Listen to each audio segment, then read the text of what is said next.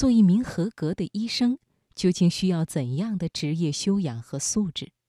或许最后一分钟的努力与坚持，是对这个职业最好的诠释。今晚的职场分享，请你听：日本奇葩的实习医生考核，作者郑曼华，选自《看世界》。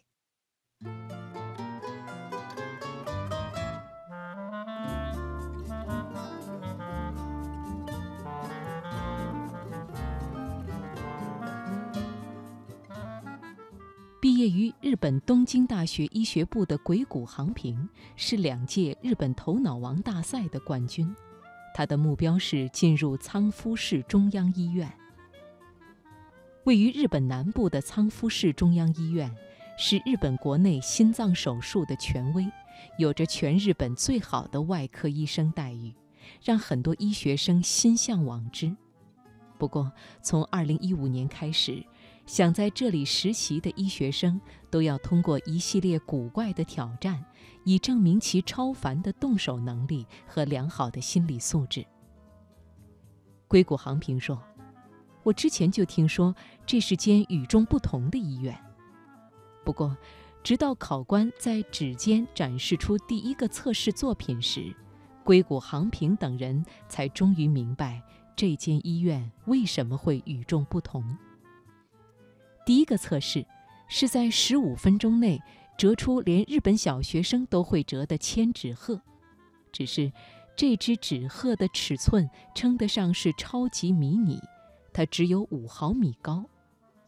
院方为此提供了五种颜色的四方形小纸片、专业手术刀设备以及一只正常尺寸的纸鹤，以供参考。参赛者们刚开始折纸鹤不久，就感到难度很大，因为纸张太小，但是厚度跟正常纸张是一样的，因此就显得很厚，所以徒手很难折叠，而用镊子也并不容易操作。折一只纸鹤已经让大部分人焦头烂额了，而十五分钟能折出多少只纸鹤呢？可以说。从第一场测试开始，参赛者们就感到压力山大了。第二场测试是重新拼接组装一个与参考图片完全相同的昆虫尸体。这些昆虫的大小只有三至五厘米，它们被分解成十三个不同的部分。测试者们必须在不伤及昆虫尸体的情况下，把这十三个部分完美的拼接在一起。他们需要一边对照着图纸，一边小心翼翼地用镊子摆弄昆虫肢体，并用胶水粘好。这显然需要精神的高度集中和精准的操作技能。有的参赛者在持续做了一分钟后，就是失败了。就连学霸硅谷航平也搞砸了标本测试。他说：“我的手沾上了胶水，然后我的测试就变得一团糟。”当然，也有顺利完成测试的。来自富山大学的山内真由子在第一场折纸鹤测试中表现不错，并且提前完成了昆虫标本。他说：“当我把一切都做好时，才意识到。”先贴昆虫身体主干会更容易，然后再做剩余的部分。最后一项测试是用一粒米捏成寿司，还得加上传统寿司的配料，外观还不能走样。即使是国民级别的食物，加上超迷你的前缀，就一点都不简单了。在日本，尽管寿司所有人都会做，但是。用手术刀和镊子做寿司真的很难，卷海苔的时候难度就更大了。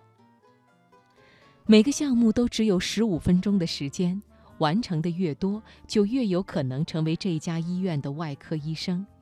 当然，成功者寥寥可数。山内真由子是其中的一位获胜者。之后，他还要进行笔试。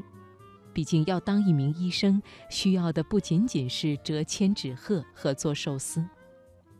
山内真由子说：“我从来没想过会接受这种考验。刚开始我并不知道这些测试和医学有什么关系，后来才明白，这些测试是在考验我的毅力。对于这样的考核方式，医学院的学生们也纷纷表示疑问：要是折不了纸鹤，难道就不会被录用吗？对此，院方表示不会以完成情况的优劣来进行评价。仓敷市中央医院人力资源主管福冈敏男医生说，在临床实践中，外科医生要面对各种各样的意外。每个优秀的外科医生都需要无比的专注，能不受外界干扰，还要有一双协调又稳定的手，能够熟练地使用手术设备。我们计划通过这次选拔，看到学生这方面的潜力。毕竟，传统的笔试和面试不会展示这些。硅谷航平最终没有能进入仓敷市中央医院。但是这段经历给他留下了深刻的印象。他说：“倒数一分钟时是全场最紧张的时候，但是没有人停下手中的作业。就像在手术室中，当助手说出患者心脏旁边的血管破了的时候，能不能及时稳定地进行止血和修复手术？”可能需要用到的，就是听到最后一分钟仍然能镇定地折出纸鹤的冷静心态了。硅谷航平最终拿到了冲绳县立中部病院的录取通知书，以初期研修医的身份开始了自己的职业医生生涯。在未来，他还将面临很多最多一分钟这样需要毅力、不能轻易放弃的时刻。